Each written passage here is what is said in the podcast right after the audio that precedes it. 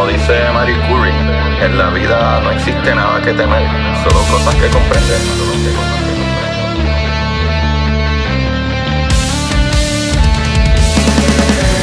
Recuerden correr y buscar la manera de aprender que más le divierta.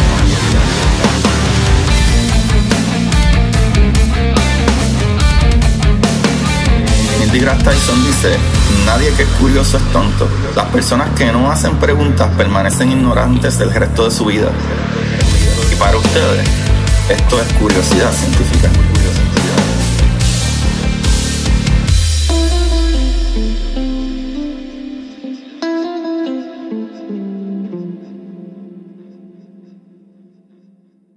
Buenas, Curiosidad Científica. Bienvenidos sean todos a este su programa de curiosidad. Aquí con ustedes, como siempre, su host Agustín Valenzuela. Mira, trayéndole las maravillas del universo. Y nuevamente, nuevamente, el universo conspira. ¿ah?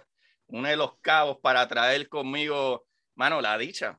Eh, creo que, que, que últimamente he sido premiado con mente y personas y humanos maravillosos que están haciendo cosas maravillosas no solo para, para, la ciencia y el planeta, pero también para estudiantes y para llevar más allá, ¿verdad? Esta, esta emoción y esta particularidad de aprender. Y, mm, Corillo, conmigo tengo, eh, ¿verdad? El honor literal de tener al doctor Amilcar Rincón Charriz. Amilcar, bienvenido, ¿cómo tú estás? Buenas noches, sí, bien, gracias, gracias, estamos lo más bien. Súper contento, súper contento que me haya invitado y pues, que me dé la oportunidad de expresar, pues, tú sabes, las, las cosas que hacemos en la universidad.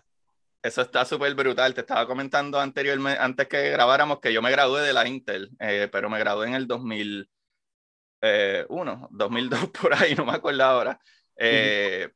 So van varios años y de casualidad tú entraste, eh, ¿verdad? Como creo que como profesor un año después que yo me gradué de la, de la Intel.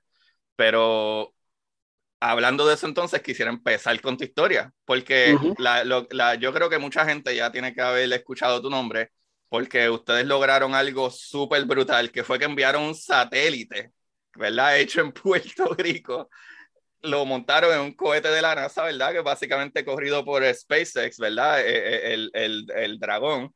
Eh, y enviaron su, ¿verdad? Su, su satélite a la nave, ¿verdad? A la Estación Internacional Espacial y de ahí lo lanzaron para un proyecto del que vamos a hablar más ya mismo. Pero lo brutal es que Amil, eh, Amilcar, tú, ¿verdad? Cuando yo le pregunté a Héctor anteriormente, eh, él me dijo que tú eras colombiano. Yo quisiera uh -huh. saber un poquito más de esa historia, de, de, de, cómo fue ese, ese intercambio, cómo llegaste aquí, qué es lo que pasó. Pues mira, sí, este, yo soy de Barranquilla, Colombia. Barranquilla, Colombia es una ciudad al norte de Colombia que es caribeña, ¿no? O sea que, uh -huh. prácticamente igual, yo te podría decir casi, casi similar. Me gusta la salsa y todo esto, ¿no? Este, yo estudié ingeniería mecánica, me gradué en el 99 y empecé a trabajar en una compañía allá, pero, pues, pero sentía de que pues, cuando yo me gradué, yo pensaba después que, que, que, como ingeniero ya yo iba a saberlo todo y que iba a solucionar todo el mundo, ¿no? Como ingeniero, pero la realidad es que me quedé sin inquietud de, de, seguir estudiando, ¿no? Y es cuando yo empecé a, a, buscar por internet, que en esa época estaba empezando todavía el internet. Uh -huh. Empecé a buscar muchas universidades y apliqué a Australia, apliqué a Rusia, apliqué a Canadá, apliqué a Puerto Rico y a un montón de universidades más que no más, no recuerdo, no, eran oportunidades en cualquier lado porque yo dije, pues yo necesito pues yo no tenía recursos, ¿no? Y yo, yo, voy a aplicar a cuanta beca que yo me entere por ahí. Y pues tuve la suerte que, pues los primeros que me llamaron fueron de aquí. De, yo dije, primero que me llame y me voy. Ajá. Yo no sabía dónde quedaba Puerto Rico ni nada, eso no, porque cuando, wow. cuando enseñan. Y pues cuando nosotros nos enseñan geografía, y te lo digo, oh mi época, pues a ti te dicen, pues tú sabes, Norteamérica, Centroamérica, Sudamérica y sí, el Caribe. Sí, sí. Ajá. Y cuidado Europa, y Europa es todo. No, ah, Exacto, no se divide en Asia, África, no se divide en continentes. Ajá. Y ahí pues cuando pues que aquí me, me, me, me aceptaron aquí, pues como te, te, había contado antes, pues dieron cuatro, solamente cuatro becas, ¿no? Eran dos compañeros de Perú, este, pues yo que venía de Colombia y otro compañero de República Dominicana, ¿no? Brutal. Y, y en cuestión de una semana yo hice todos mis papeles, renuncié a mi trabajo y llegué aquí a esta isla, ¿no? Que desde ese momento, en el 2000, agosto, Llegué aquí y aquí me quedé. Wow, wow, pero y tú no tenías ni familiares ni nada acá, tú te fuiste, no. o sea, literalmente nada, tú no sabías nada de Puerto Rico. Yo llegué a Puerto Rico un sábado a, la, a las 12 de la, de la noche, ¿no? Casi once y media, Ajá. 12. Y cuando salí, pues yo pensé que era pues como mi país, tú sabes que allá pues tú hay buses por todos lados, hay taxis por todos lados, o sea que una fácil de llegar a cualquier lado. Y es cuando me entero que pues yo venía para Mayagüez. Ay, que me entero ay, que Mayagüez estaba a más de una hora de distancia. Ah, pues tú llegaste al, al, aeropuerto de San Juan. Yo llegué al aeropuerto de San Juan. Ay, este, no sabía por dónde yo iba porque se supone pues, que me tenían que haber esperado un compañero de, Ajá. de la UPR, no, pues nunca llegó. y, y me tocó prácticamente me tocó dormir en el aeropuerto ahí hasta ahí wow. fue cuando me enteré que, que, tenía que ir en una guagua y cuando llegué a Mayagüez pues no tenía ni siquiera un sitio donde quedarme, o sea, me tocó quedarme el primer día en el hotel ahí porque el señor de la guagua pues se compadeció de mí y me dijo, pero tú dónde vienes, no, y yo no sabía, o sea, wow. que tuve que pasar por un montón de, de cosas, pero fíjate, después que ya llegué al departamento, o sea, que, que empecé a conocer gente muy buena, que, que te lo digo que siempre me enamoré de este país por eso, porque pues la hospitalidad y rápido, el, el, lunes cuando ya llegué al departamento, un compañero me dijo, búdate conmigo, este, no tenía dinero porque pues todavía no me iban a pagar, sino un mes o dos meses, pues tuve prácticamente todo ese tiempo viviendo de, de la ayuda de mis compañeros y pues, bueno, gracias a Dios después que conseguí, entonces empecé a, ya tú sabes, Ayudar. el departamento como tal y desde que empecé en Mayagüez siempre fui este, eh, asistente de cátedra en la, estuve siempre en el laboratorio y pues prácticamente vivía en la universidad todo el tiempo aprendiendo a utilizar todas las máquinas que uh -huh. veía que en mi país no había, ¿no? Y, y de pronto ahí nació en mí ese, esa gana de aprender y de, y de eh, poner todas las máquinas en el laboratorio a funcionar Ajá. y que había un montón que estaban nuevas que nunca las habían prendido. Ni las habían tocado. y ahí yo la hice, sí. Wow, wow, wow. Sí, eh, sí. Yo no me acuerdo la, la, letra del edificio, pero me acuerdo que yo cogía reparación. In, ah, el, de, el de ingeniería. ¿Tú, tú fuiste, ah, no, porque tú fuiste a Mayagüez primero. Fue, Mayagüez, sí, me no, no, sí, Luquetti, sí. sí, sí, sí, sí, no, es que estoy pensando en la Intel de Bayamón, porque tú ah, trabajas okay. ahora en la Intel de Bayamón estoy pensando en la Intel de Bayamón y no, no, no. ¿Sabes? Porque uh -huh. tú no llegaste al Intel de Bayamón de primera, sí, sí, fue a Mayagüez. Uh -huh. Sí, sí, sí, no, porque luego que me gradué de, luego que me gradué de, de, de la UPR Mayagüez, entonces pues que conseguí trabajo en la Interamericana como profesor de el Departamento de Ingeniería Mecánica y después ahí, ahí llevo ya trabajando desde el 2002 empecé hasta el día de hoy, 19 años más o menos. Wow, siendo profesor full time ahí. Uh -huh. Qué brutal. Entonces te pregunto, eh, cuando viniste para acá, eh, porque yo creo que eso es un, un, misconception que tiene la gente de como que, no, de educación Suramérica, de educación en Santo Domingo, la educación de X o Y, y creo que sienten que menosprecian muchísimo la educación de allá abajo. Eh, uh -huh. Y me pasó con mi amiga eh, Patricia Hernández, ya es astrofísica, y ella se, eh, logró su doctorado, pero se le fue súper difícil hacerlo, porque ella, ellos crearon en, en, en, México, el UNAM en México, ellos crearon uh. eh, una máquina de hacer micrometeoritos y con, y uh. con dritas, ¿verdad? Que son piedras, uh. que son las piedras que habían antes de los, ¿verdad? Los protoplanetas, como quien dice, esa, ese material que había en los protoplanetas.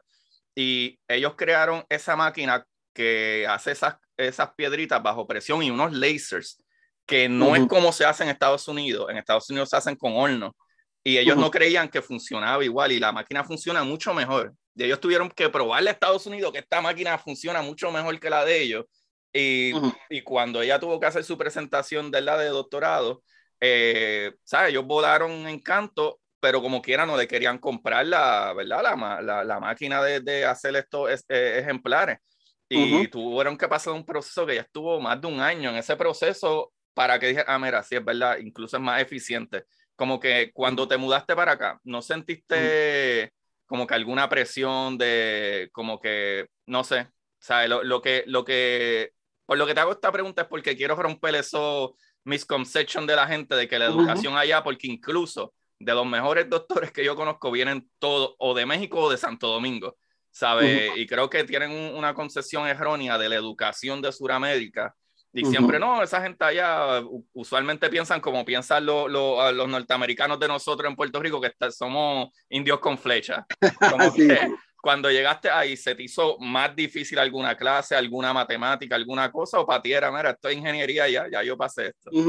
No, fíjate, algo que te puedo confesar es que realmente la matemática que nos dan a nosotros en Colombia es muy buena, ¿no? El nivel de matemática que tú das hasta, hasta en, en, la, primaria y en la secundaria es supremamente, tú llegas hasta casi te integrales y derivadas y toca. Este, fue cuando en la universidad te me dieron muy buena matemática, o sea que cuando yo llegué, y mis primeras clases fueron de vibraciones, que tú sabes que eso es cuestiones diferenciales, este, y pues tuve una clase de fracture mechanics también, que eso incluye muchas derivadas, integrales, esas clases se me hicieron fácil. Lo que sí te, te, te, te, soy este, honesto, que una de las cosas que más difícil se me hizo, se me hace todavía, es el inglés, ¿no? Porque uno de los grandes problemas, yo no sé si ya lo han mejorado por lo menos en Sudamérica, es, es ese como el no tratar de enseñar a nosotros el inglés, ¿no? O sea, haciendo un, un idioma universal, ¿no? Y que facilita y te, te, puede, te puede llevar mucho más lejos si tú lo dominas, ¿no? Yo llegué a este país, pues, prácticamente con el verbo to be, no, no sabía nada, o sea, mi primera clase fue en inglés, aunque realmente en Puerto Rico se habla español, tú sabes, ¿no? Pero el profesor que el profesor que me está dando la clase, Fred Joss, este, él no hablaba español. Y usualmente los libros de ingeniería, eh, tienen, los conceptos son en inglés, anyway. Sí, sí, pero en, en, Colombia los libros de ingeniería vienen de México.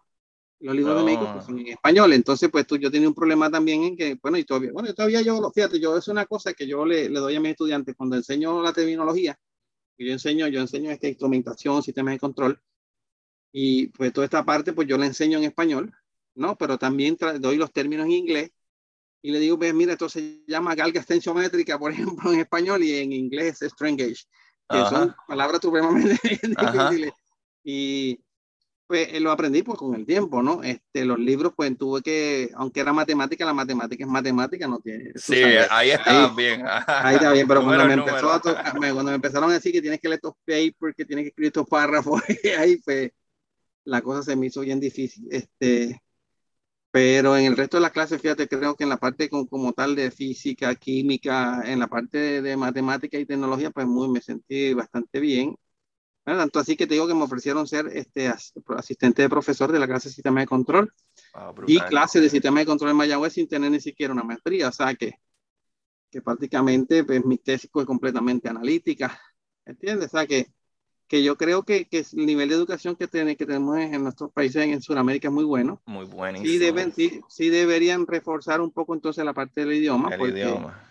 Porque es lo que realmente hace que, que, que, tú vayas al siguiente nivel, ¿no? Porque de, nada sirve tú saber mucha ciencia y tal, pero no lo sabes expresar, no lo sabes dar a un grupo de, de científicos y, y, no es para ningún lado, ¿no? Sí, sí, pues eh, es como dicen, eh, no sé si esto habrá cambiado, pero por lo menos en artículos que yo leía antes siempre te decían que el idioma más hablado en el mundo era el español, pero el idioma de los negocios es el inglés. y ese, es el problema, que por ejemplo, no importa si vienes de China, de Rusia, de donde venga, y se reúnen todos los científicos del mundo, usualmente se habla inglés, o, las presentaciones son en inglés, o etcétera, en inglés, sí, sí. Pero entonces eso me lleva a algo más brutal Vamos a saltar un poquito entonces en tu carrera. Te eh, estuviste ahí, terminaste tu maestría en, en, Mayagüez. Después de ahí comenzaste a trabajar en el 2002 en, en la Inter, pero ahí seguiste estudiando a tu doctorado mientras estabas siendo profesor de la Inter. Exacto, cuando empecé en el 2002, pues los primeros del 2000 hasta el 2010 más o menos, pues, pues fui profesor regular, pero después en la universidad este, me ofrecieron la oportunidad de, de, pagarme el doctorado, ¿no? Y es cuando pues busqué un doctorado en Barcelona, en España, en la Universidad Politécnica de Cataluña, mm. en, en, controles y robótica. O sea, control, visión y robótica, esa área, pues fue la que trabajé. Tuve como cinco años estudiando. Lo hacía de manera remota cuando todavía no existía la modalidad, ¿no? O sea, yo era un estudiante que no iba a clase, pero que el profesor me mandaba las notas, me mandaban apuntes y entonces las asignaciones y todos los proyectos lo hacía con los laboratorios que yo tenía en mi lab. Mm. Y me entiende, entonces trataba de, pues, se me fue puesta arriba, ¿no? Pero realmente pues, me gradué en el 2015 de, de doctorado y, y desde esa fecha, pues hasta el día de hoy, pues he seguido investigación. O sea, siempre me ha gustado la investigación y siempre me gusta la realización de proyectos Hanon, o sea, me gusta siempre todas mis clases siempre se evalúan con proyectos, todas, todas, todas. Brutal, Aunque no exista un proyecto, lo invento, lo creo. Y me gusta que siempre el, estudiante vea para qué sirve toda esa teoría que uno da y lo haga algo que, lo vea tangible ahí, ¿me eso, eso, me gusta, sí. Sí, sí, definitivo. Cuando yo, yo, yo, estaba haciendo la práctica de la Intel, yo, yo estudié ciencias de computadoras, pero cuando empecé a hacer la práctica, que abría estas máquinas y etcétera, y, y a veces cambiaba alguna tarjeta o no sé qué, y cerraba y prendía de nuevo, eh, el dueño me decía, pero ¿por qué tú la cierras? Y si no funciona, no, porque es que la, la universidad me dijeron esto, que la universidad, si no funciona, va a abrir todo, va a quitarle todo esos tornillos nuevos, no, no, no, se uno, wow, carajo, o sea, si, si uno no, no lo practica, ¿qué vale la teoría? Por más que uno juegue un poquito en la universidad, no es lo mismo que vida real, y, está brutal que tú lo estás haciendo. Y sí, a, incluso entonces, hablando de eso mismo, que vamos a empezar con ese tema que a mí me vuela la cabeza. Ok, tú me dices que tienes un, eh, bueno, vamos a atar dos cosas. Número uno, que para que la gente vea que tú tienes, ¿verdad? detrás de lo que me estás diciendo, tienes pruebas. Número uno, eh, si no me equivoco, eh, tu grupo o grupo desde la Intel llevan trabajando en proyectos, ¿verdad? De ingeniería, mucho más allá, eh, ¿verdad? Eh, entre nazi, etcétera, y, y, ustedes a lo mejor hacen, ¿verdad? Presentaciones en la cual llegó este momento en tu vida que NASA, ¿verdad? Si, ¿verdad? Me lo puedes explicar bien después. Sucedió algo que tú tuviste que hacer una presentación o una carta o un request o algo a NASA, pero fue alrededor de cuando sucedió María. Ah, Entonces, como buen ingeniero, que no había luz, tú decidiste, tenía el tiempo limitado y tú decidiste, bueno, yo tengo que enviar mi, mi, mi papelería y mis cosas porque yo quiero tener la oportunidad de que NASA, eh, ¿verdad?, se interese en nosotros en la Intel para enviar un satélite al espacio. Sí, sí. Cuéntame desde tu perspectiva, ¿en qué momento te llegó ese mensaje? ¿Cómo fue? ¿Qué hiciste? ¿Qué redactaste que dijeron ellos? Mira, e-, esta gente son los que hay que escoger de, de whatever, las universidades que hubiera, no solo en Puerto Rico, pero Estados Unidos también. O sea, como un MIT o algo así, ustedes ganaron. Sí, sí, sí. Mira, primero que todo yo te quiero o sea, contar de que, bueno, como lo dijiste, eh, este, yo empecé a trabajar en proyectos haciendo competencias, construyendo cosas desde el 2007. Pero empecé con, primero con autos, ¿no? Primero hacíamos carro fórmula, carros mini baja, todo lo que era automotriz, ¿no? Pues, ¿Por qué? Pues porque esa era la percepción que había en esa época en la universidad sobre la ingeniería mecánica, ¿no? La ingeniería mecánica, pues es automóvil y bla, bla, bla. En el 2010, pues en una de estas conferencias que, que me invitaron, pues cuando conozco esto de los satélites. Y, y entonces, este, pues yo dije, mira, pues yo estoy estudiando esto de controles, me gusta más la parte electrónica, la mecánica, y yo dije, contra un satélite sería un palo, tú sabes. Y no, en Puerto Rico nadie, nadie lo ha hecho, ¿no? Entonces, pues, que, pero ¿qué dije? Pero yo tengo una limitante en ese momento, dije, pues que yo no sé nada de satélite, yo no sé nada aeroespacial, yo no estudié aeroespacial, ¿viste? Pues, entonces hice un plan de trabajo, o sea, yo hice un plan estratégico y dije, pues, lo que vamos a hacer es que vamos a empezar a hacer proyectos que nos vayan llevando poco a poco aprender pues la electrónica, sensores, y, en esa época empezamos haciendo balloons, o sea, este, estos equipos que con, un globo de helio, empezamos a poner cámaras tomando fotografía a alta velocidad, 120 mil pies de altura, se nos perdió, nos robaron uno, este, hacíamos, empezamos a hacer eso, ¿no? Y en el 2007, en el 2017, NASA nos invita a, en el, en el eclipse de, de, de, de Sol, ¿te acuerdas? sí, sí, sí, sí, pues, fuimos, fuimos, el único equipo de Puerto Rico, que pues yo redacté la propuesta y nos invitaron a, a, esa, a ese sitio, ¿no? Nos invitaron a, a que estuviéramos el, durante el eclipse y estuvimos ahí durante el eclipse a 120 mil pies de altura y tomamos una foto, 64 mil fotos maravillosas del eclipse, ¿no? Y entonces, pues durante ese evento, pues conocí varios ingenieros ahí desde NASA y me dijeron, mira, man, o sea, ustedes llevan varios años, yo creo que usted, tú podrías escribir una propuesta para CubeSat. ¿Me entiendes? Claro, ya nosotros habíamos hecho algunos satélites, pero todos eran incompletos, no eran solo hacíamos power supply, hacíamos la parte de las baterías, pero nunca integrarlo todo, ¿no? Entonces, pues conocí también en esa época a un ingeniero de NASA, que es puertorriqueño él, que se llama Rey Lugo, pues él me dijo, mira, yo te tengo la misión, o sea, porque realmente uno de los grandes problemas en el desarrollar un satélite para NASA es que tiene que haber una misión, o sea, tiene que haber una razón de ser, pues, porque NASA te diga, pues mira, así, este, vamos a poner tu satélite en el espacio. Él me dio la misión, que pues ahorita te la explico, y me acuerdo yo que eso fue como para verano del 2017, ¿no? Que todavía no había pasado María, ¿no? Entonces yo la cogí con calma y dije, ah, pues esto es que esto hay que aplicar en finales de septiembre. Y pues empecé a redactar como tal, ahí dos o tres hojitas y esas cosas. Yo dije, pues, porque uno de los requerimientos de ese tipo de propuesta era que ya tú tienes que tener un background, ya tú tienes que demostrar de que, de que tú tienes un grupo, que ya tú has hecho cosas, porque si te la daban, pues es que te van a poner satélite en el espacio. Ajá. Y llega María. Llega María, tú sabes ay, que ay, completo, no había luz en ningún lado, no había internet en ningún sitio, la universidad totalmente destruida, los laboratorios que ya yo tenía, eso se llenaron de agua, se las computadoras se rompieron. Mío, no.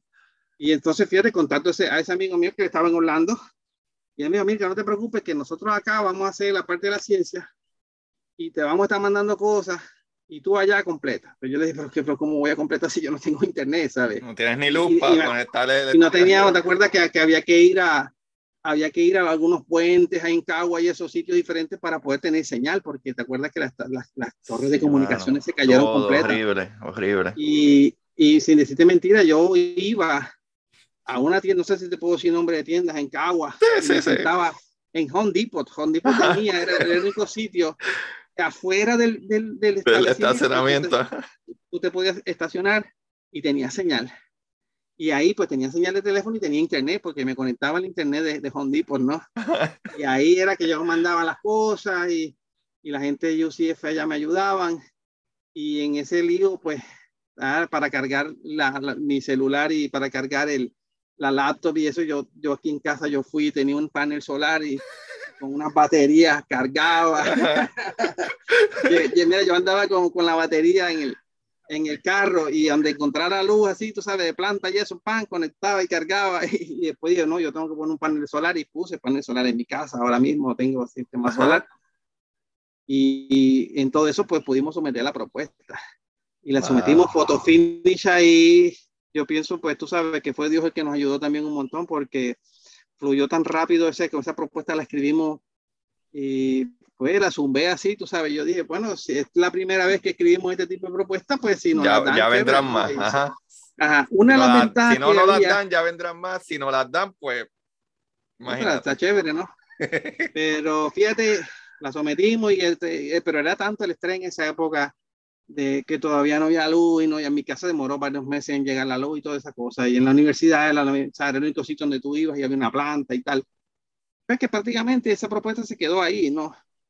Pues una que escribí y solamente hasta el mes de marzo del 2018 es cuando estando yo en una clase ahí veo que me llega el email, ¿no? Y es cuando, muchachos, yo dije, mira, esto es un palo, entonces me contento, llamé a todo mundo y cuando me di cuenta que, como tú lo dijiste, que, que habían seleccionado solamente, creo que eran seis universidades o siete, y te estoy hablando que una de ellas era MIT, como lo dijiste ahorita, que ¿no?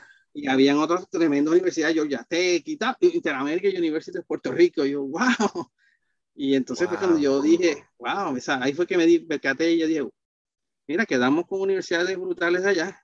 Brutal. En ese momento yo lo supe y dije, vamos a hacer historia, o sea, porque eh, yo dije, a pesar de lo que sea, ya vencimos la primera barrera y vamos a, a seguir, este, vamos a seguir para adelante, ¿no?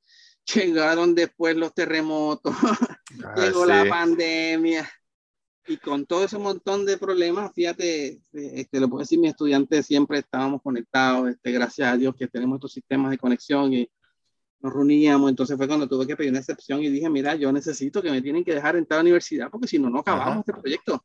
A NASA no le importa si que si pandemia, que si, que si terremoto, o sea, ellos tienen deadline y esto cuesta millones de dólares. Y pues esa presión y ese, esa gana de hacer las cosas fue lo que, lo que nos llevó a, a lo que hoy día este, vemos como el primer satélite de Puerto Rico. Brutal. Eh, soy honesto, todavía tenemos que, estamos en proceso de aprendizaje, es un proceso brutal. O sea, sí, te soy honesto, tenemos que mejorar algunos sistemas que, que pudimos haber hecho mejor con más presupuesto, porque una de las cosas que te puedo también adelantar, pues somos una universidad privada, ¿no? Y de pronto los fondos que nosotros recibimos no son igual a los fondos que puede recibir una universidad pública, por ejemplo. Sí, sí, sí. Tienen muchas más ayudas que la nuestra. Sí, sí, sí. Pero gracias, fíjate, a todos esos puertorriqueños, a esos ingenieros buenos que, que alguna vez siempre me encontraba y siempre me daban la ayuda, pues pudimos lograr testings, pudimos lograr los diseños y todo lo que a veces yo no sabía y aprendí a hacer. Y hoy día, pues, podemos ya decir que pues, hicimos historia y pusimos ese satélite y está orbitando alrededor de la Tierra. Sí, eso está brutal. eso está brutal. Contra eh, Amilcar, algo que me parece impresionante es que tu doctorado, tú lo terminaste en robótica, en visualizaciones y etcétera, pero me parece también eh, como impresionante que tú terminaste ingeniería y, y estaban como medio encaminados solo como que en cuestión de carro o vehículo, cuando incluso si tú pones la relación de vehículo y robótica y visión y, y, mecánica, que es todo lo que tú haces, como que, wow, ¿sabes? Puedes trabajar literalmente, tenemos un, ¿verdad? Tenemos varios rovers ahora mismo en, en la luna. E incluso, incluso eh, hay diseños, ¿verdad? De, de, de robots que son, ¿verdad? De que, anti, eh, ¿verdad? Para desactivar bombas o para rescatar eh, ciertas cosas como que, como que, ¿sabes? No solo eso de, de, los carros, sino como que aparte que ya se fueron en grande porque se fueron por un satélite, también es como que, wow, se puede experimentar incluso hasta, hasta, hasta naves que ni siquiera tienen que, que correr o aterrizar o, o, o, etcétera. Por, por, ejemplo, sabemos que la próxima misión, ¿verdad? Del Perseverance sería una misión después del Perseverance que va a ir, ¿verdad? Eh, para los que no saben, el Perseverance es el último rover que llegó a Marte, eh, ¿verdad? Pero hay otra misión que viene, ¿verdad? Maybe en unos 10 años, eh, o 6, 7 años, pero más o menos como en 10 años es que tendremos la, ¿verdad? esa, esa, eso, esas cosas que vamos a recoger, ese material que vamos a recoger de Marte y traerlo de vuelta a, acá. O sea, es como que todas esas cosas, esas robóticas, esa ingeniería se necesita. Incluso desde, desde el primer eh, rover grande, ¿verdad? Que fue el Curiosity, no era solo el, el rover del Curiosity, también la manera en que lo bajaron, que incluso lo brutal de la historia de eso es que todo el mundo dijo como de, ay, ¿cómo vamos a bajar?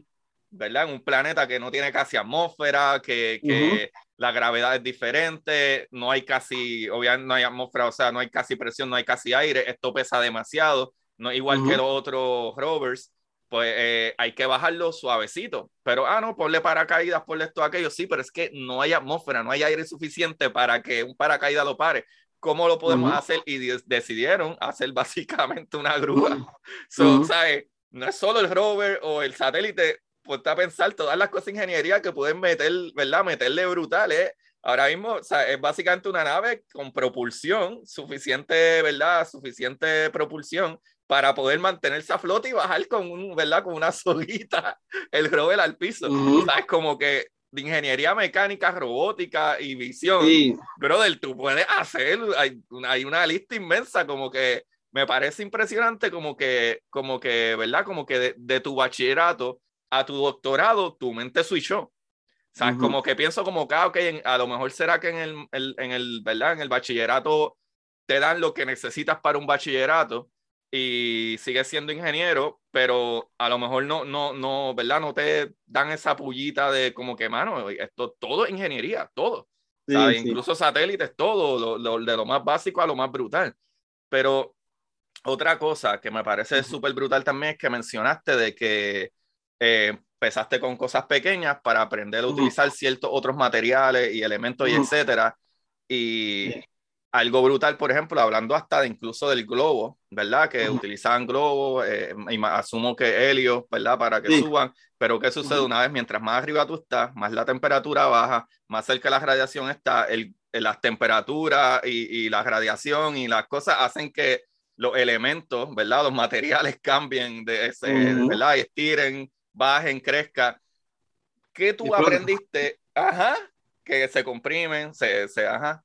Eh, ¿Qué tú aprendiste? O, ¿verdad? Desde ese proceso que empezaste, desde incluso el globo hasta ahora, que tú no puedes simple y sencillamente enviar un satélite y ya.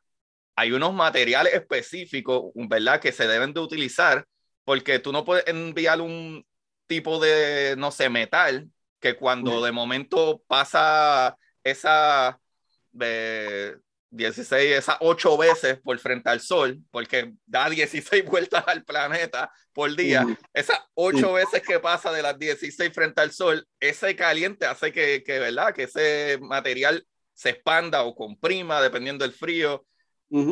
¿Cómo, ¿Cómo, ¿verdad? ¿Cómo sucedió eso? ¿Eso sucedió desde el momento que empezaron a estudiar los globos y ya tú tenías eso en mente? ¿O cuando empezaron el proyecto del satélite les dijeron, espérate, estos son los materiales que deberían de utilizar. ¿Cómo sucedió eso? Sí, sí, mira, este, cuando nosotros nos asignaron el proyecto de NASA, pues yo pensé que tú sabes que, que íbamos a solamente estar hablando con un ingeniero de NASA y más nada, no, no, no, la realidad es que entran muchos ingenieros de diferentes áreas, la área de materiales, la área de safety, de seguridad, eh, la área de permisología, tramitología, el operador, o sea, que en ese caso era Nanorack, que es la compañía porque se encargó de todo el management, el, velar de que cada una de, las tareas que teníamos que realizar la hiciéramos a tiempo, reportes, hicimos lo que se llama este, lo de la basura espacial, que pues es una área muy importante de la que tú hablas, ¿no? Pues todo eso nosotros no sabíamos, ¿no? Nosotros al principio ellos nos dieron un montón de documentos que hay que leer que hay que empezar a redactar y me empezaron a pedir reportes de todo cuanta cosa, ¿no? Que nunca habíamos hecho, ¿no? Y en el grupo, pues yo tenía dos o tres estudiantes muy buenos en esta la parte de documentación, en la parte de los reportes. Empezamos a estudiar los materiales que necesitábamos, que podíamos usar, los pesos máximos que podíamos tener. Eh, eh, utilizamos, aprendimos varios software que, que, hay que utilizar en esto. Hay un programa que se llama STK, que ese programa pues te permite modelar la, la órbita te permite este, determinar eh, la temperatura para entonces tú hacer todos los cálculos de, de heat transfer, o sea, todo eso que tú dijiste de, de, la exposición a las altas temperaturas, a las bajas temperaturas, toda esa fatiga que se genera, la selección de los componentes electrónicos, porque los componentes electrónicos que van para el espacio, pues no son iguales a los componentes baratos y componentes que vemos, ¿no? Una resistencia de 30 centavos. Sí, sí, esa resistencia pues tiene que tener unos rangos de operación específicos eh, luego, cuando tú montas el PCB y el board con, con algunos componentes que se pueden usar, porque algunos no se pueden usar, no son permitidos en el espacio, pues, pues, pues como tú dijiste, que se expanden, explotan. Los electrolíticos, por ejemplo, los capacitores, pues no se pueden usar. Este, materiales solamente se permiten algunos. Entonces, a, a, una de las cosas que fue un reto bien grande para nosotros, pues era que al satélite nuestro ir a la estación internacional, pues ninguno de los materiales que estaba fabricado del satélite puede hacer outgassing. Bueno, puede hacer outgassing, pero puede hacer en un rango mínimo. Lo que hace cuando digo outgassing es este, la cantidad de gases tóxicos que puede emitir ese, ese, ese, componente al estar en vacío. Y porque acuérdate que en la Estación Internacional hay astronautas, ¿no? Sí, sí, sí. Entonces, pues, pues para garantizar la seguridad de los astronautas, pues no puede haber, por ejemplo, elementos como PVC. El PVC no puede haber ni, ni, siquiera los cables. Tú sabes que la mayoría de los cables pues van recubiertos por fuera con PVC, pues eso no son permitidos. Hay otros tipos de cables permitidos. Este, los PCB, por ejemplo, hay que aplicarle un tratamiento completo de recubrimiento encima, un coating, para garantizarle que aguante radiación y que los componentes no se degraden. Este, hay que hacer este, testing de día y de noche, o sea, para poder, ponerlo a altas temperaturas, bajas temperaturas, pues, para garantizar que el material no, no, no, no, o sea, no se expanda demasiado, ni se expanda menos. Este, un montón de más pruebas más, ¿no? Eh, pruebas de las baterías, que las baterías pues pueden soportar estar, por ejemplo, un tiempo sin cargarse y cuánto tiempo lo pueden hacer, garantizar que todo, todo, o sea, es un proceso súper, súper bonito, ¿no? Es bastante, al principio es medio molestoso, ¿no? dice, ¿por qué piden tanto? ¿Por qué piden tanto? Pero en realidad es porque, porque todo es necesario, ¿no? O sea, el poner un satélite Cada detallito. no es solamente, es como quien dice, como, como si fuese un Lego, no ponen todo, no, o sea, hay un montón de muchas cosas que, que hay que considerar, entonces el consumo, al ser, por ejemplo, el satélite nuestro es un satélite pequeño, pues la área que tenemos para colocar, por ejemplo, paneles solares no es tan poco, o sea, como nuestra casa que tenemos un montón de áreas, ¿no? Hay el área limitada, hay que utilizar las mejores celdas solares con la mayor eficiencia para que puedas almacenar la cantidad, las mejores baterías para poder lograr tener y por encima más del, del, del power que tú necesitas para, para que todos los componentes prendan. Hay que programarlo para que todo sea autónomo. Ah, que si se te apagó el satélite, pues tienes que de alguna manera tener un tipo de software pues que vuelve y reanicie y, tú sabes, es un montón de cosas que a veces... Wow, wow, wow, wow, Pero son muchos años de... Bueno, en el caso de esto, cuando empezamos a hacerlo, ya nosotros ya teníamos alguna experiencia, ¿no? Pero solo hasta que tú lo tienes que hacer y solamente hasta que tú empiezas en, en, en trabajar satélites que tú dices, wow, qué montón de cosas hay que aprender. que, que, hoy día, pues te lo puedo decir que estoy súper feliz porque pues, me siento que aprendí muchísimo. Wow, qué orgullo, qué cosa más brutal. Y, y ahora mismo estamos en, en, nuevos proyectos, ¿no? Porque esto también nos dio una ventaja en el sentido, pues que ya aplicamos otros tenemos un satélite nuevo en construcción.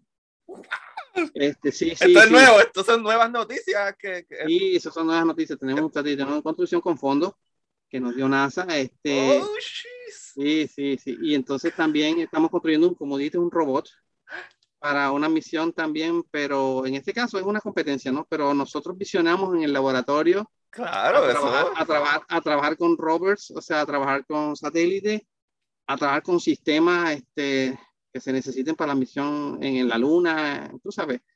Que, que, que, es lo que tú dijiste ahorita, o sea, realmente si miramos la aeroespacial es la aplicación de la ingeniería mecánica y de la ciencia, pues con otra gravedad y con otras condiciones que, que, hay que considerar para diseñar y más nada, ¿sabes?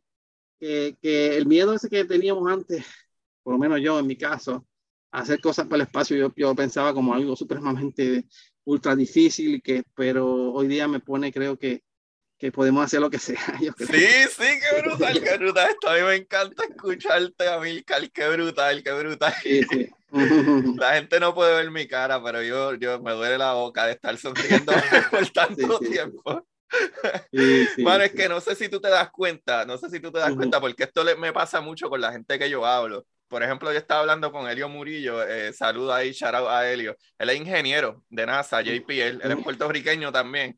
Eh, y él es eh, uno de los encargados de, de literalmente de, del Perseverance ahora mismo. ¿sabe? Él está en, en, la hora de Marte, ¿sabe? Él, él, está, él vive en Marte básicamente, eh, pero, haciendo todas las cosas. Y estando hablando así normal y qué sé yo, yo le digo eso mismo como que, loco, tú te das cuenta que tú eres un ingeniero de NASA JPL, ¿verdad? Tú sabes que tú estás trabajando para NASA.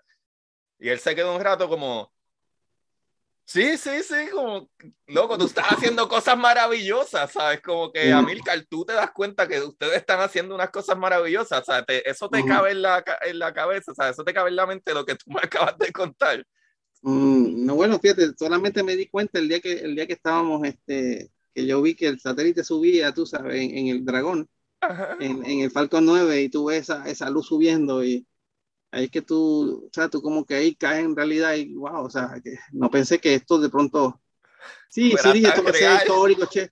No, no era real y histórico y, y, wow, estamos, estamos cambiando, o sea, la mentalidad de un país, estamos, pues, pues te soy, te soy, también te puedo decir que muy feliz porque bueno, yo me siento puertorriqueño, no, yo soy colombiano, pero mi, la mitad de mi vida la he vivido aquí. Está chavo porque yo, desde que empezaste a habber, yo estoy tratando de buscar ese, sí, pues tú no hablas no, no, nada como colombiano, ya, ya tú lo no, no.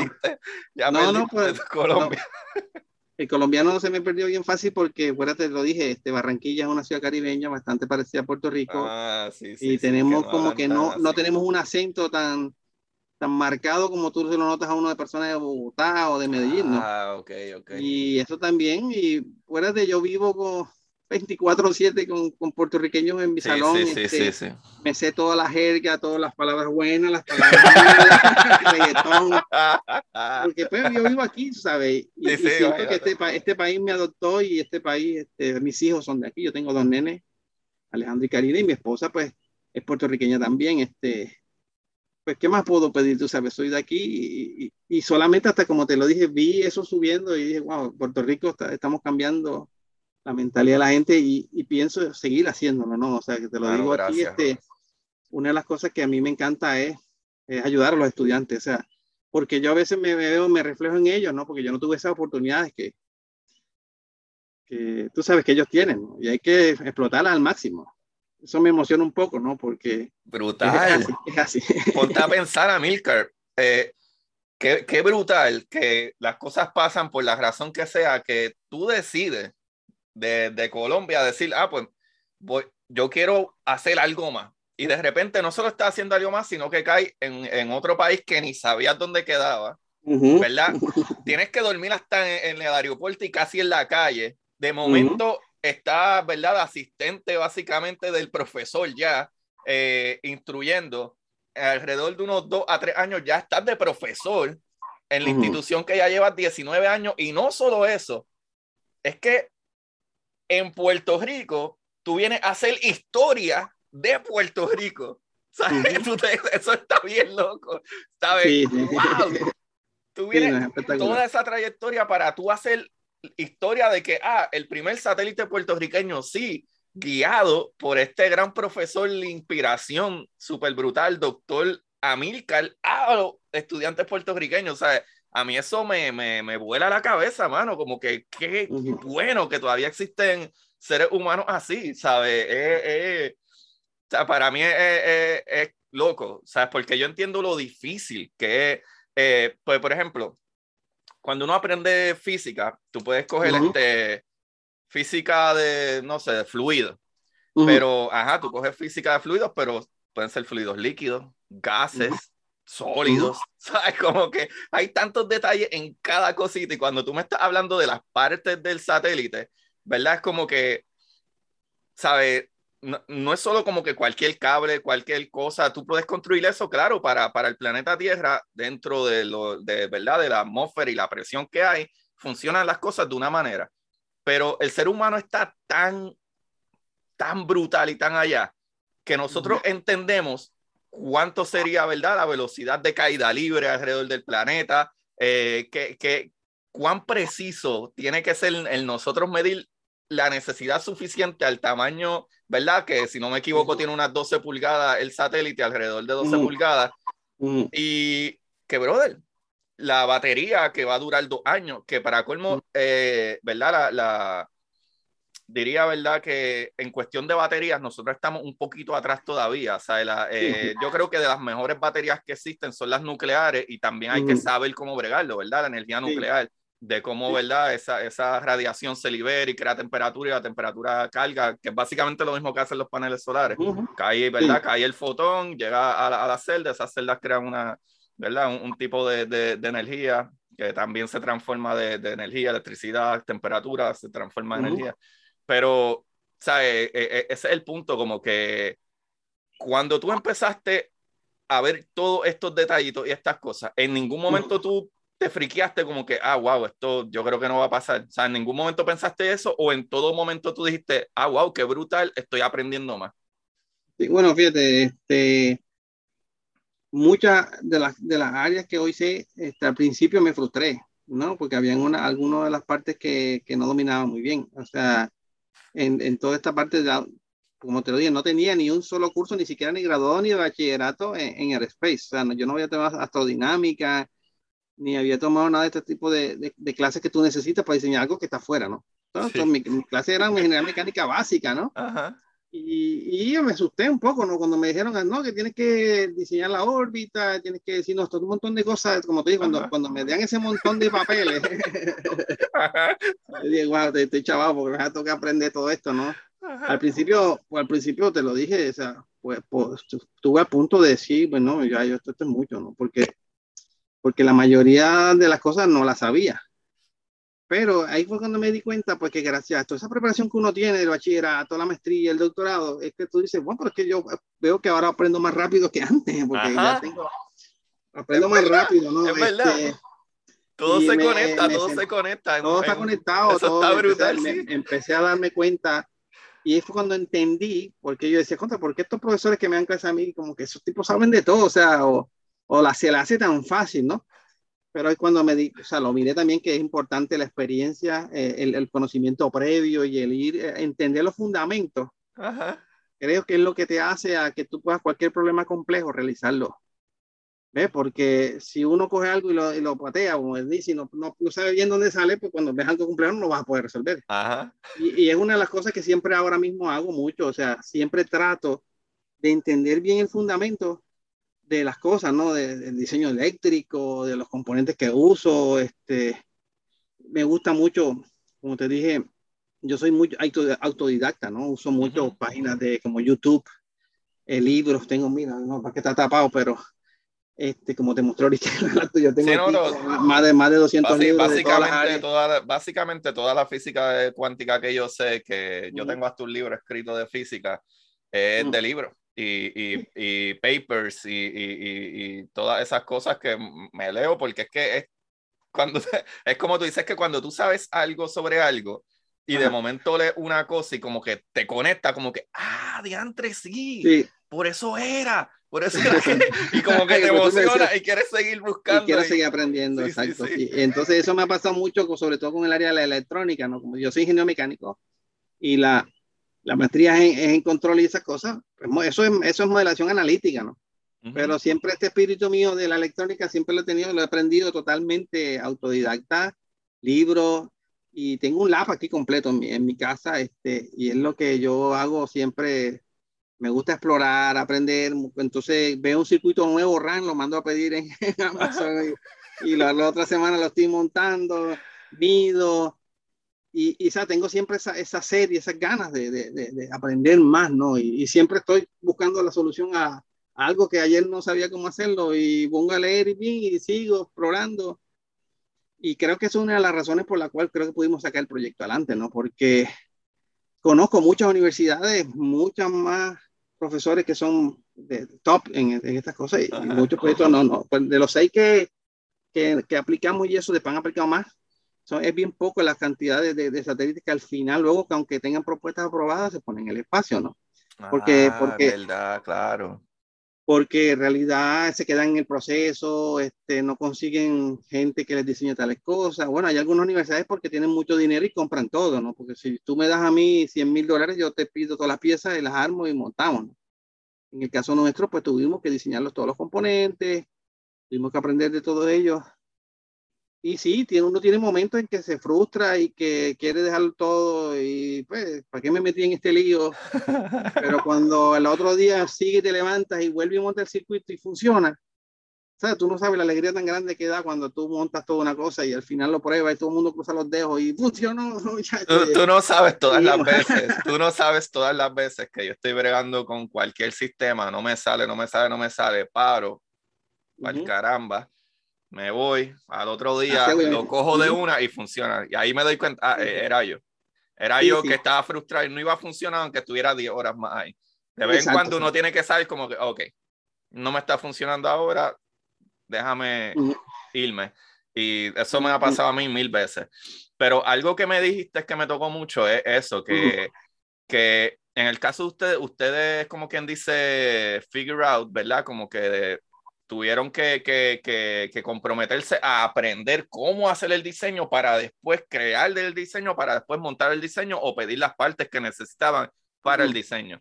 Y creo que eso es muchísimo más importante de que una universidad que tiene, es buenísimo, si tiene el dinero y puede comprar las partes y whatever, pero muchas veces si, si la gente no entiende, porque tú puedes tener tú puedes tener una batería, un motor, puedes tener los elementos necesarios para crear lo que sea, pero si no entiendes para qué funciona cada cosa, lo, lo que estás haciendo es probablemente quemando el sistema, si no sabes cómo ponerlo. So, yo creo que es súper importante que en el caso de ustedes, estoy súper seguro, eh, Amilcar, estoy súper seguro que el, el, el, tercero, cuarto, quinto proyecto que ustedes tengan que hacer, se lo van a pasar como si fuera, olvídate, mantequilla. siempre hay sus retos, siempre hay sus retos, pero ya saben como que, wow, de, de, de poner un balón con helio en el espacio con una cámara a que hay un satélite que ahora mismo está yendo probablemente unas 70 mil millas por hora alrededor del planeta. O sea, piensen eso lo que ustedes lograron. Eso está demente, eso está demente. Sí, sí, sí, sí. Ahora, te voy a preguntar, ¿cuál era la misión? ¿Por qué mandaron un satélite al espacio?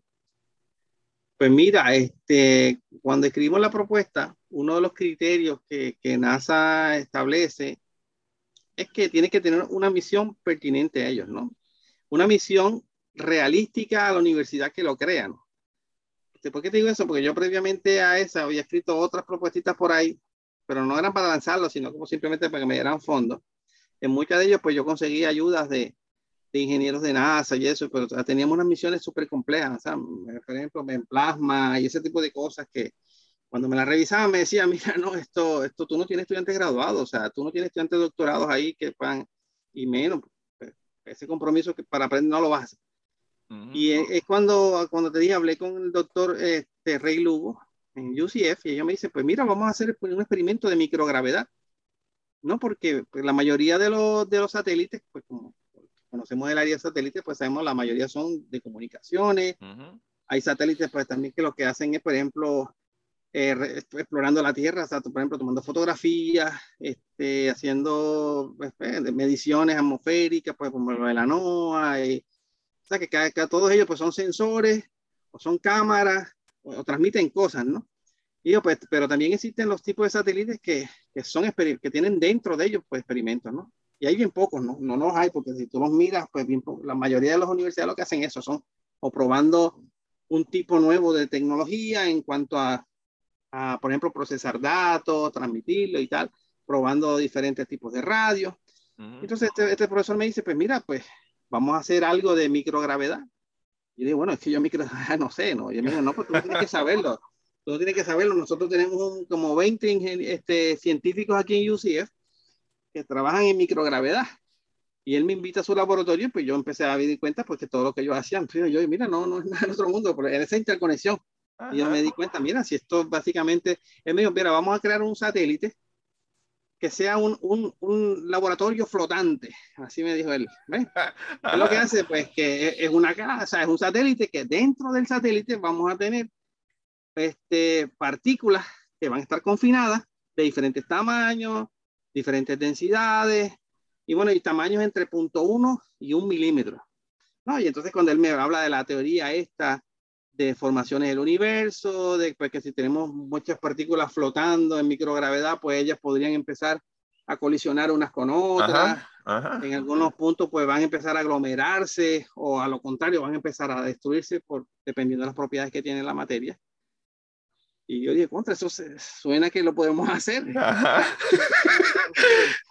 Ahí nos sentamos, pues diseñamos el experimento, y dijimos, pues mira, buscamos toda la teoría que hay detrás de eso porque pues tiene que haber un, un background, este, tú sabes, este, científico de todo esto, que es la teoría de, formación en el universo, este, partículas protoplanetarias y todo esto tipo de, de los anillos de Saturno, de, pues, y ahí buscamos toda la, la, la, información que hay detrás de eso, me ayudaron los, los científicos de, de, UCF y pusimos todo ese background en eso, y realmente entonces, en palabras sencillas, lo que el satélite hace es una cámara de alta velocidad que está grabando a las partículas interactuando unas con otras.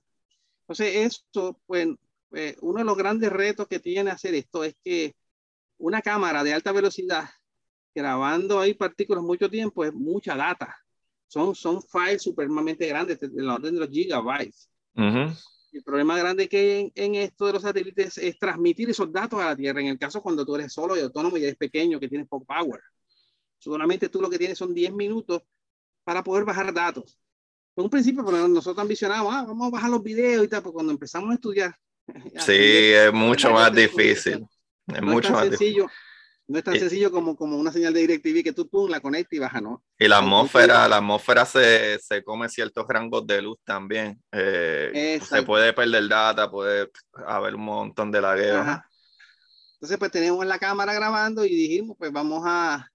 Eso, eso, esa cámara pues primero que todo no podemos mandar en colores, ¿no? No puede ser RGB, ni puede ser, sino pues, vamos a ponerlo en blanco y negro. Pues pusimos un backlight detrás de, las de las partículas para que solamente lo que viéramos somos puntitos negros lo que vemos. Y luego pues hicimos la manera de comprimir ese file lo más básico posible, círculos. Centro, pues realmente nuestro software lo que hace es que coge esa foto o ese video, lo convierte en frames eso, cada frame eh, saca las coordenadas de los centros de cada uno de los circulitos, que en este caso son las micropartículas, cada una. Y luego todos esos datos, pues nosotros volvemos y eh, solamente los convertimos en files pequeños, ¿no? De unos 250 megabytes, que son los que podemos enviar durante el tiempo de 10 minutos cuando tenemos una ground station en contacto con el satélite. Eso, eso sí, esa data se baja y luego se retransforma al revés para convertir de nuevo el video que tenemos arriba. O sea que es realmente lo que hacemos, microgravedad, este, grabar, eh, como quien dice, esto es un, como esto, ¿tú has visto esto, esto, ¿cómo se llaman estos challenges de televisión que tiene gente grabándola todo el día? Pues nosotros pues estamos grabando las partículas, interactuando. Lo que hacemos aquí es luego, en un programa de estadística, pues estudiar eh, la, la, posición de cada partícula con respecto a todas las otras, la velocidad de ellas, el coeficiente de restitución, o sea, cuando ellas chocan unas con otras, cuánto la velocidad que pierden, este, cuál es la tendencia a formar clusters o, o remerarse, la tendencia a, a, a, despegarse. Y como tal, esa parte, pues, nosotros pues no somos muy, muy expertos en la parte ya después de la parte de la ciencia, de explicar todo este tipo de cosas. Ahí nos ayuda la Universidad Central de la Florida, pero pues nosotros trabajamos todo lo que es la parte de ingeniería y en este momento pues estamos en las primeras fases de, del satélite, pues ahora mismo ya se localizó donde por la Fuerza Aérea y estamos, tenemos una compañía en Estados Unidos que nos ayuda con la parte de la, de la comunicación, pues nosotros no tenemos ahora los equipos y la capacidad para, para dar los datos. Ambicionamos a eso en un futuro, a lograr tener nuestro propio sistema y todo eso. Pero eso poco a poco, ¿no? O sea, vamos haciendo eso. Y eso es lo que, en pocas palabras, hace el satélite. No sé si. ¡Qué brutal! ¡Qué brutal, Dios mío! ¡Qué brutal! Por si la gente no entendió todo lo que él dijo, que es una belleza de explicación. Corillo, les puedo poner el mismo ejemplo maravilloso que tú utilizaste, Amilcar, de los anillos de Saturno. Pues el principio, ¿verdad? De nuestro sistema, después de que explotó esa supernova, y verdad que creó ciertos elementos materiales y etcétera, eso se regó por ahí. Pero lo más que hay en nuestro sistema y lo que hay en una estrella es helio. Eh, digo, eh, eh, hidro, Dios mío, se me fue la palabra, este, hydro, hydrogen, este, hidrógeno, sí. hidrógeno, ¿sabe? Que, que es el elemento más básico, pero, pero como ya se cocinaron unas cositas dentro de la estrella, hay elementos más grandes, ¿verdad? Después si pasa ya a helio, carbón, oxígeno, hasta incluso metales. ¿Qué sucede? Igual que el disco que tiene Saturno, ¿verdad? Que es de, de tierra, que parece que fuera tierra o piedritas pequeñas y qué sé yo, lo que se entiende que sucedió al principio de, de, nuestro sistema solar es que después de esa explosión, que había todo ese material regado por ahí, entre la, la, gravedad y la micro, eh, ¿verdad? Este, gravedad, eh, que el número uno, la gravedad hace que las cosas se acerquen. Incluso una partícula, o sea, eh, a nivel de partícula, a nivel de, de, nanómetros o, fentómetros, podría decir yo, a nivel de fentómetros, literalmente si tiene algo de masa, una cosa va a traer a la otra. Eso no importa lo pequeño que sea. So, al tener masa, aunque sea lo más mínimo de masa, va a traerse una cosa a la otra. Así funciona la gravedad. Y, y esa es la gravedad newtoniana. Pero la gravedad de Einstein en el espacio es que todo está en caída libre, pero está en caída libre y usualmente mientras más material hay, más se van atrayendo y se van formando estas cosas que se le llamaban protoplanetas hace 6 billones de años atrás. Y ahí se fue creando el Sol y etcétera, que cogió la mayor parte del material y elementos más livianos como el hidrógeno que hacen las reacciones y lo que sobró, ¿verdad? De ese material, de ese, de ese, de ese material proto antes de los planetas, es básicamente lo que hay dentro de esa cajita. O sea, eh, lo que pasa es que a nivel eh, micro, si lo quieres poner de esa manera, ¿verdad? No macro como planeta gigantesco, pero a nivel micro es como si fuera un pequeño sistema solar dentro de esa cajita con los elementos que se necesitan, a ver si sucede lo mismo eh, dentro de esa cajita, a ver si entre la microgravedad y la atracción que tienen esas partículas chiquititas se atraen y hay colisiones, hay uniones, hay repulsión pero a fin de cuentas podría ser que termine hasta creándose algún tipo de, de, de material completo que, a, que la mayor parte de esas partículas o elementos se unan como si fuera un planeta. Y este experimento probaría de que sí, la teoría que nosotros tenemos de cómo se formaron los cuerpos, eh, eh, ¿verdad? En, en, nuestro sistema fue de esa manera. Exacto, sí. Exacto. Exacto. Pues, tú lo, lo dices ahí espectacularmente porque esa, a veces uno este, explica esto y la gente se queda con la boca abierta, porque dice, wow, eso es brutal. Ah, este, la gente que entiende bien la teoría eh, se ve esa que es un experimento, aunque sonaba sencillo, cuando a veces yo le explico. Nacho, nada sencillo, eso no es nada este, sencillo. la gente me dice, ah, pues unas bolitas ahí chocando una con otra, que, que tú sabes, pero, pero detrás de eso hay mucha, mucha ciencia, ¿no? Y, y creo que eso es una de las cosas y las razones, pues, que porque NASA no, no, no aceptó el proyecto, pues vamos a seguir trabajando en tamaños más pequeños todavía, o sea, porque, porque el rango de punto uno hasta un milímetro no habían experimentos como tal. Eh, estamos tratando de hacer en laboratorio nuestro, tú sabes que tenemos un laboratorio de microgravedad también que montamos nuevo. ¿Ustedes este, tienen un laboratorio de microgravedad? Estamos, estamos, estamos en eso, sí, sí, igual que el que tiene oh UCF, sí, pero realmente lo que hacemos es caída libre, ¿no? Caída libre y cámara de alta velocidad grabamos y podemos hacer mucho. Pero tiene que tener vacío, ¿right? Este, sí, exacto. Ah, por eso, por eso es que pregunto, porque lo interesante de eso es que tiene que tener un vacío o casi, casi vacío. Pues siempre queda algo, pero es, lo suficiente para tú tirar una bola, qué sé yo, de pelota al lado de una pluma y las dos van a bajar básicamente de la misma manera. Exacto, sí, bueno, tenemos muchas, este, ahora mismo es nuevo, no estamos en esa fase de creación y experimentando, porque ya lo vimos en otra universidad. Realmente, como tú lo dijiste, son cámaras de vacío y dentro de las cámaras, pues metemos todo el experimento y con cámaras, ¿no? Que están grabando de alta velocidad y, tenemos material. Bueno, ahora tengo trabajo de más. Este, tengo estudiantes súper felices, súper interesados. A veces yo quisiera tener que el día duraba el doble, ¿no? Porque a veces no me alcanza, no me alcanza. de corazón te lo digo a mí me gusta, a mí me gusta, me gusta que en mi laboratorio yo llegue y todos quieren rápido, profe, mira lo que estoy haciendo y eso es maravilloso, ¿no? Tú cambias vida.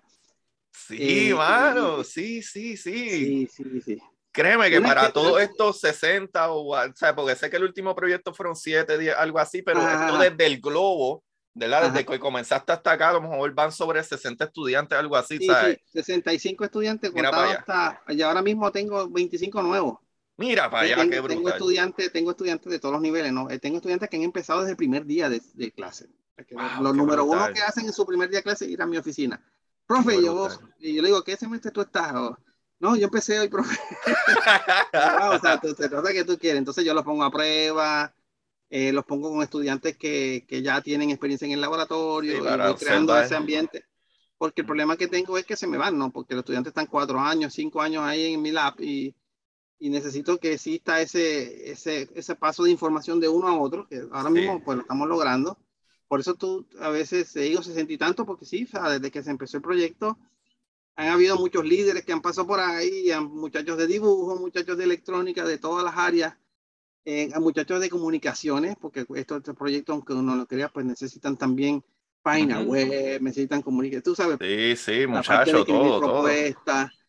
Eh, hay otros profesores que me han ayudado, ¿no? Pero estoy tratando de motivar a que más profesores, más así que pues les guste también esta parte de, de, de, tú sabes, estar más tiempo con los estudiantes. Y estamos en eso, ¿no? Estamos en eso, creemos en el proyecto, ¿no? Ahora estamos en la fase pues de buscar muchas más ayudas, ¿no? Creo que ahora mismo estamos en el punto en que pues, podemos decir que hicimos algo, ¿no? Y que no es que... Sí, ahora tienen una carta de presentación de verdad. Exacto, sí. Y entonces pues hemos tenido, como te dije, muchas entrevistas de todas las partes del mundo, de muchos países. Este, hay universidades, como hay una de Turquía que, que, que quiere que uh. nosotros colaboremos, este, que los ayudemos.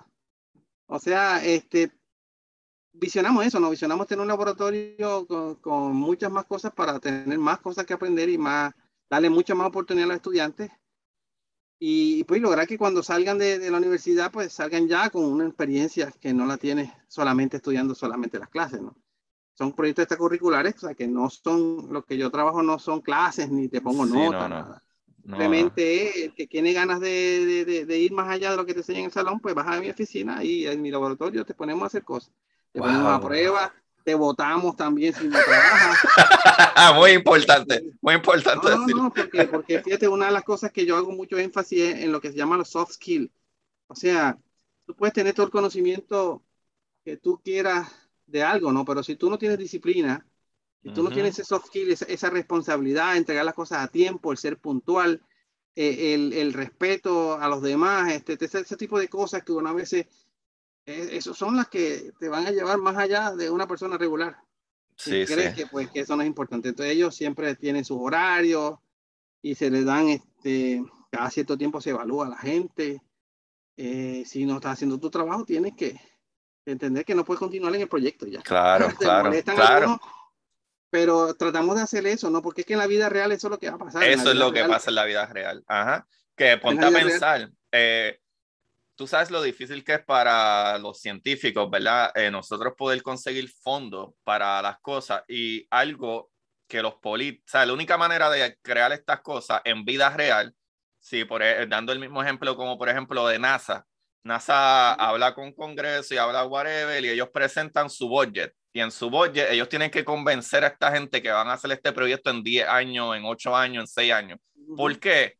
Porque los presidentes están 8 años usualmente, los que los escogen para dos, temporadas, los políticos a lo mejor están 10, 15, maybe 20 años de carrera, pero en cuestión de proyectos científicos, especialmente espaciales, eh, incluso algo que es, eh, es, como que algo que todo el mundo sabe, eh, ¿verdad? En la ciencia, es que proyecto que tú vas a crear y proyecto, no importa si a largo plazo, whatever, eh, tiene que ser en el periodo de tu vida. Mira, mira, mira si eso está loco, que tú puedes pensar como que no, pero si yo lo que tengo son 40 años, sí, sí, pero más vale que el proyecto o la teoría, lo que tú quieres probar, esté dentro de, del periodo en que tú vas a vivir, ¿sabes? En, en, que tú vas a estar bregando con eso tú para hasta que lo acabe. O sea, y eso dice de que puede ser 10, 15 años. Pero ¿qué sucede? Cosas como tú enviar una sola libra al espacio son 10 mil dólares.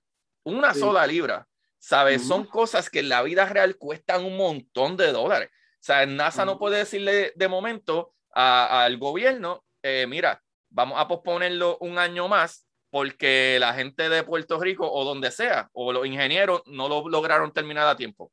¿Y por qué? ¿Por qué tú crees que yo te puedo dar un año más de fondo, que son millones y millones de dólares? Porque ustedes no cumplieron con el deadline. No, no, no, eso no funciona así. Aquí literalmente proyectos que llevan 15 años, tú tienes que volver a convencer al gobierno de que no, no, no, ya te prometo que ya salen dos años más. Y dos años más para el gobierno es un dolor porque ellos no saben si van a estar ahí. Y de la única manera que los gobernantes, sean Puerto Rico, Estados Unidos, por lo menos en nuestro caso podemos hablar de Estados Unidos, la única manera que un gobernante tú lo convences es que para el cuatrenio o, o los dos años que él está ahí, ese proyecto va a terminar y él puede decir, sí, sí, mira, yo, yo fui el que dije que sí. Porque si él se va, entonces ese proyecto pasa a la nueva administración como que, ah, mira lo que logramos, llegamos a la luna o mira lo que logramos, tenemos una expansión internacional. Y eso es lo difícil y lo importante de tú literalmente hacer tu tiempo. Lo que tienes que hacer, lo tienes que hacer en el tiempo que se te, ¿verdad? Que se te da. Siempre hay cosas que pasan que, que ah, mira, esto no nos esperábamos y esas cosas se pueden explicar, pero si es porque tú no te da la gana de hacer del trabajo tuyo, eso, eso no, no hay excusa ahí. Ahí, no, ahí no es excusable. Ya tú lo sabes. Definitivo. Contra Milcar, algo más que quieras decirnos, algo más que quieras aportar, porque yo, yo, a mí me duele la boca de tanto estar sonriéndome de, de la maravilla de lo que hemos hablado, pero algo más que nos quieras comunicar, algo que yo no haya dicho o te haya preguntado. Eh, bueno, fíjate, yo pienso que hemos cubierto casi, ha sido una entrevista bastante buena contigo, eh, porque he hablado de cosas que a veces, tú sabes que yo ayudo a muchas entrevistas, eh, hemos estado, en, como te dije, en medios internacionales y a veces el tiempo es limitado, ¿no? He estado en algunas podcast también igual con, con, pero, o sea, el que la gente entienda de que de que hay que invertir en la educación, ¿no? Y hay que creer en, en que en, el futuro de un país está en, en cómo tú educas a tu gente, ¿no? Hacia dónde se mueve la economía de un país, hacia dónde se mueve que, un país crezca o no, es, dependiendo de cómo tú entrenas a esa juventud, que son los que, que, tú vas a ver que en un futuro son los que van a, echar para adelante, ¿no? Y este, es una de las misiones que yo tengo ahora mismo y, que me he propuesto seguir haciendo, ¿no? Este, mientras pueda hacerlo y, tenga cómo hacerlo, pues vamos a seguir trabajando en este tipo de, de, estrategia de enseñanza, ¿no? Basada en proyectos, basada en construcción, en, el desarrollo de nuevas ideas, innovación. Innovación. La innovación es supremamente importante porque es la que nos hace pues, que podamos desarrollar cosas que, que otros no hacen, ¿no? Eh, pienso que tenemos un país Puerto Rico es, muy, muy bueno en que la gente es bien creativa, este, tiene alegre y quieren hacer las cosas. Y es cuestión de dirección, ¿no? Es cuestión de dirección y que, pues, que, que, creamos en lo que hacemos, ¿no? Que pues, a veces, como tú dices ahorita, este, a veces nos subestimamos y pensamos de que no, yo no puedo hacerlo porque yo soy chiquito y somos un paisito, no, no, pero realmente tenemos mucho, mucho, mucho talento. Y es cuestión de, de seguir ayudando a que crezcan, ¿no? Un poco a veces yo le hablo a los a la gente, o sea, los políticos que gobiernan estos, estos países, ¿no? Sobre todo Puerto Rico, pues hay que invertir en esto, ¿no? Hay que invertir en la educación. hay que creer en, en, que podemos convertirnos en una isla de desarrollo de tecnología de, de aeroespacial y en lo que querramos hacerlo podemos hacer. claro, no es fácil, no es fácil este, de un día para otro hacerlo, ¿no? Requiere de un plan como, como pasó con este proyecto. Sea, requiere de que exista un plan estratégico y que si vayamos poco a poco creciendo y pues seguro de que mientras nos mantengamos enfocados en lo que queremos hacer, podemos llegar a, a lograr ser uno de los mejores países en, desarrollo de tecnología. Y tenemos la ventaja que pues también hacemos parte de los Estados Unidos, que eso pues, nos da mucha ventaja con relación a otros países que no tienen esa bendición. Ajá, ajá. Y, y añadiéndole a tu punto, eh, las cosas son difíciles, pero uno no puede dejar de hacerlas porque sean difíciles o extremas. Y por ejemplo, como también dijiste que las cosas toman tiempo, pero es meterle ganas. Pues ahora mismo nosotros tenemos uno de los satélites que se supone que salga para diciembre de este año, pero lleva casi 20 años haciéndose. Se supone que hace 10 años atrás hubiese despegado. ¿Sabe? Tenemos el James Webb Space Telescope, eh, ¿sabe? ¿Verdad? El telescopio espacial James Webb. Y ese telescopio lo han, lo han pospuesto por más de ocho veces o, cosas así. O sea, todos los años lo posponen. Y la única manera, ¿verdad? La única manera de, de nosotros lograrlo es simple y sencillamente eh, tratando y con cada vez que uno trata mejora. Y, ¿verdad? Y, y quiero eh, terminar mi, ¿verdad? Eh, mi idea diciendo de que, mano, Amilcar, tú decidiste tratarlo y lo lograron. So, ya tú sabes, y me alegra tanto de que ya tú tienes la experiencia de que, wow, sin saber la mitad de estas cosas, componentes, materiales, temperatura, este, elementos, mira lo que sucedió. O sea, ya tú sabes, y ustedes tienen la experiencia ya de que tú sabes que, ¿sabes?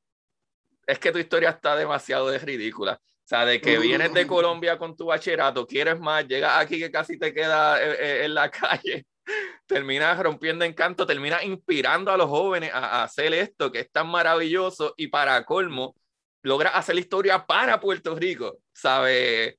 Y para mí personalmente, para el mundo entero. Ponte a pensar que con el conocimiento que salga de este experimento, vamos a hacer, vamos a probar la teoría mundial, lo que todos nosotros como humanos tenemos de cómo se crearon los planetas y el sistema solar. Y el experimento es de ustedes, de ahí, eh, Amilcar, de ustedes. Pero en verdad es un experimento mundial. Para que todo el mundo se entere, aquí está la prueba de la teoría mundial de cómo se crearon los protoplanetas y lo que tenemos hoy en día. Y eso a mí me vuela la cabeza. a Milcar, de verdad que ha sido un placer. Yo le he pasado brutal. Si quieres dar tus redes, si quieres, eh, ¿verdad? Decirle a la gente si quiere hablar contigo un ratito, que te envíen mucho cariño, mucho amor, lo que sea. Sí, sí, sí. Este, mira, nosotros tenemos una página web del proyecto que es www.prcunar2.org. En esa página pues están todas nuestras redes sociales de Facebook, este, PRGunar2, eh, está mi email, este, ahí está toda la información pues, de videos, de la aplicación científica, el grupo de muchachos que trabajan en el proyecto, donde se pueden enterar de, de todo lo que nosotros trabajamos en el laboratorio. Y pues siempre estamos a disposición y a la orden de, de ayudar a, a que los sueños, sueños se hagan realidad. o sea, que los sueños, sueños son, como decía Calderón de la Barca, ¿no? Y, y pues que no sueña nunca, nunca, nunca logra tener nada, ¿no? O sea, hay que proponerse unas metas y, trabajar por en pro de ellas. Y estamos para eso, ¿no? En la, universidad y, aquí, pues, como, como, como colombiano puertorriqueño, este, estamos este, a disposición de ayudar, de ayudar y gente que quieran contactarnos, pues estamos a, su orden, ¿no? En todas nuestras redes. Brutal, brutal, brutal. Y agradecerte, y agradecerte y muchas gracias por, por haberme invitado a, compartir un ratito de, de, esta experiencia. Mano, gracias a ti, gracias a ti, Mil. De verdad, de verdad que muchísimas, muchísimas gracias, a Milcar. De verdad, eh, ha sido un placer. Eh, espero visitar la Intel, mi alma mater. Pasar por ahí en persona algún día y, darte la mano.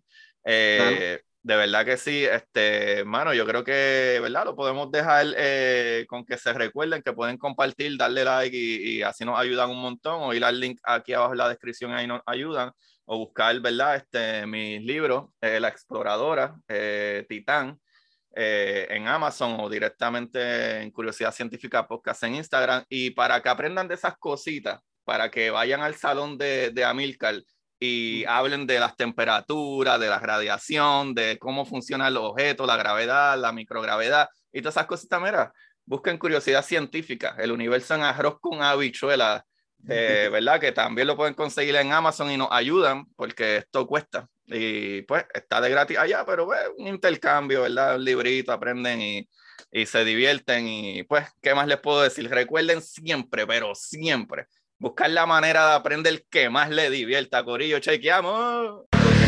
Y para ustedes, esto es curiosidad científica.